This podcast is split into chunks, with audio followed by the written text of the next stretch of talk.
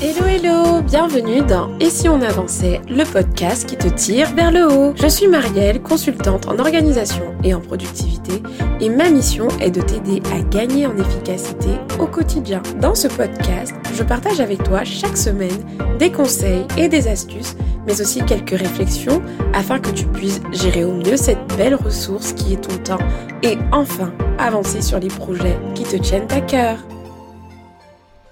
Hello, bonjour, bonsoir, je suis ravie de vous retrouver dans cet épisode 69 du podcast. Aujourd'hui, je vais vous parler d'une méthode, voire même d'une histoire. On va remonter à l'époque où la productivité était une denrée rare dans les entreprises. On commençait peut-être à peine à en parler vraiment concrètement. Et du coup, je vais vous parler d'un monsieur qui s'appelle Ivili, qui a donc donné le nom à cette méthode que vous connaissez peut-être déjà, mais pas sous ce nom-là, vous allez voir. Mais avant, comme d'habitude, c'est l'heure de la petite dédicace et aujourd'hui, c'est le commentaire de Liz Parker qu'elle a laissé en fait sur Apple Podcast que je vais mentionner. Elle écrit ceci, je découvre ce podcast et les trois premiers épisodes écoutés m'ont boosté et notamment l'interview de Xavier Klein et je vais me pencher sur la question de trouver mon pourquoi et faire des choses qui ont du sens au lieu de gâcher ce temps si précieux. Allez, ce soir je me couche tôt. Merci pour ce contenu qualitatif.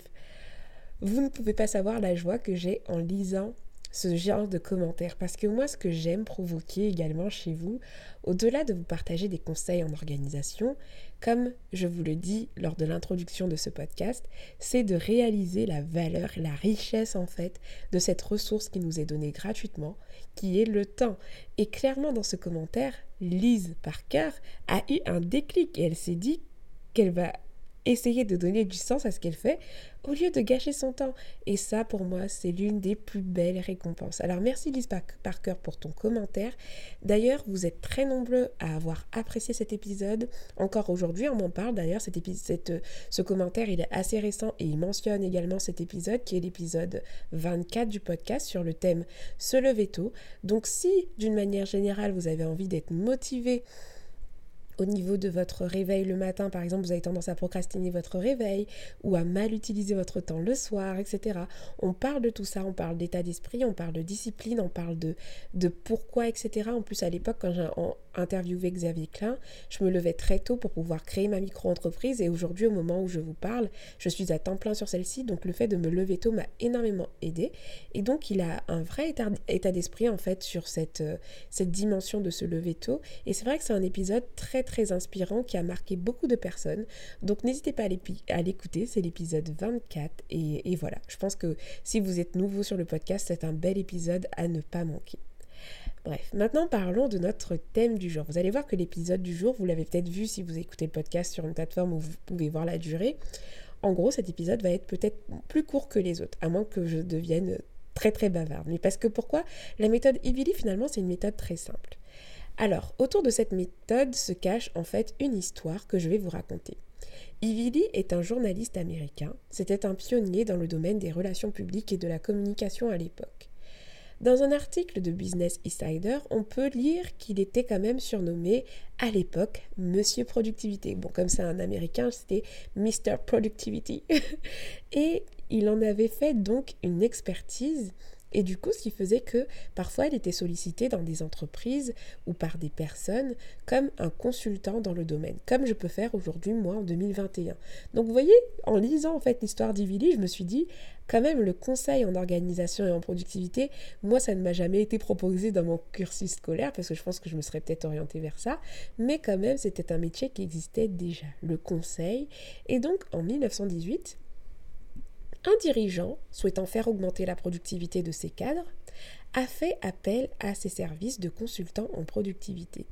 Et il a contacté Ivili, parce qu'il souhaitait justement augmenter la productivité de sa société, donc augmenter son chiffre d'affaires, optimiser ses ressources et surtout avoir des cadres, des salariés en fait plus efficaces. Ivili il est partant, il signe le contrat et il demande juste au patron de lui laisser 15 minutes d'entretien avec chaque cadre de la société. Le dirigeant, il dit Ok, il n'y a pas de souci, je te laisse ces 5, ces 5 minutes, mais par contre, comment je te rémunère? Combien tu veux être payé pour cette prestation? Et Ivili consultant en productivité avec zéro syndrome de l'imposteur et au taquet, il, il répond avec assurance et il lui dit qu'il souhaitait être rémunéré plus tard en fonction des résultats que ses conseils apporteront à la société.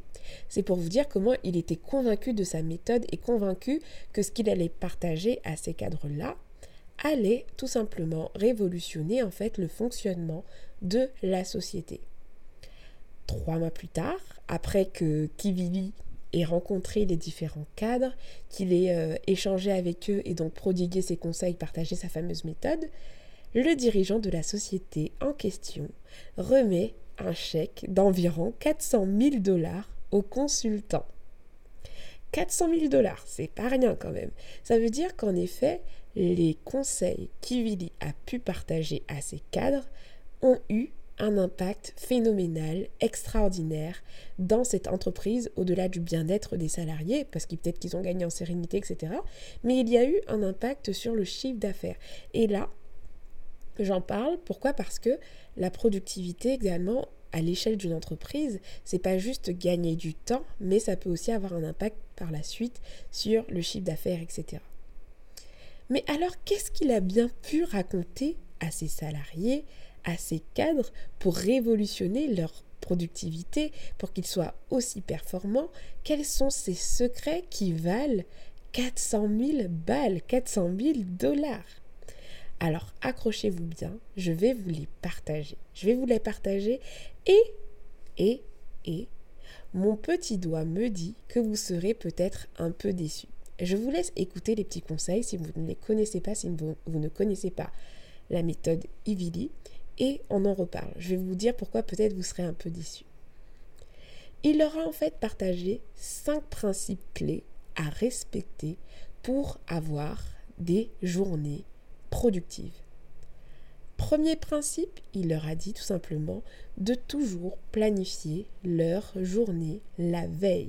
C'est-à-dire qu'une journée, pour qu'elle soit productive et efficace, il leur a conseillé de les planifier dès la veille. Donc pas le matin, pas le midi, mais la veille pour le lendemain.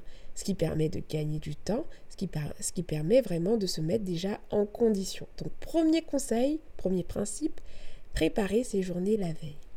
Deuxième principe, définir six tâches importantes au maximum pour le lendemain. Fini les to-do list à rallonge, fini les to-do list avec 40 000 euh, tâches à mener et puis on ne sait plus où donner de la tête.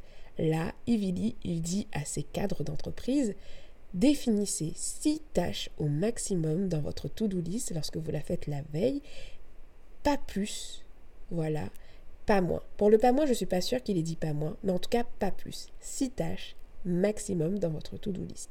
Ça, c'était le deuxième principe. Troisième principe, de la méthode Divili, c'est de classer ces tâches par ordre de priorité. Donc les six tâches importantes que vous avez déjà sélectionnées la veille, donc vous avez, il y déjà une, vous savez, il y déjà une notion d'importance parce qu'il dit déjà de sélectionner, si vous êtes obligé de sélectionner six tâches, c'est que vous êtes dans, dans une réflexion où vous vous demandez quelles sont les tâches les plus importantes que je dois réaliser demain. Donc déjà, il y a une notion de priorité, mais dans ces six tâches que vous avez déjà sélectionnées par ordre d'importance, vous allez définir une hiérarchie en fait euh, de, d'ordre de, priorité. Donc ça veut dire qu'à côté, vous allez avoir tâche 1, c'est la, c'est la tâche euh, voilà, prioritaire, la tâche 2, la tâche 3, et vous allez les ordonnancer comme ça. Donc ça, c'est le troisième principe, classer ces tâches par ordre de priorité. Quatrième principe de la méthode Ivili, réaliser les tâches dans l'ordre de priorité défini en prenant l'habitude d'aller au bout des choses. C'est-à-dire que lorsque vous commencez la tâche 1, vous ne changez pas pour la tâche 2, la tâche 4, la, tâche 5. Non. Vous faites la tâche 1 de A à Z. Vous faites la tâche 2 de A à Z. Vous faites la tâche 3 de A à Z. Donc ça veut dire que ça évite le multitasking. D'ailleurs, j'ai fait un épisode complet et approfondi sur le multitasking, qui est l'épisode 68, qui est l'épisode juste avant. Donc si ça vous intéresse, n'hésitez pas à l'écouter.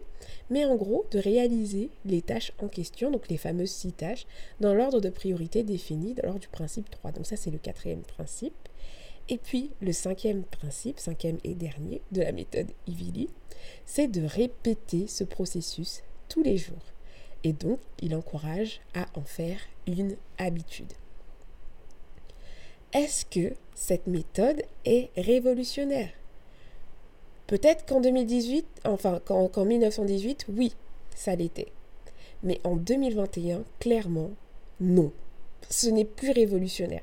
Ça va être révolutionnaire pour quelqu'un qui ne gravite pas du tout au milieu de, dans le milieu de, du développement personnel, qui ne connaît pas du tout l'organisation. Ça peut être révolutionnaire pour lui, mais aujourd'hui on est face à une société qui consomme tellement de contenu que forcément, et d'ailleurs même moi dans mes conseils, je, vous ai partagé ces conseils-là, sans même savoir à l'époque qu'il s'agissait de la méthode d'Ivili d'Ivy je ne sais pas comment on dit.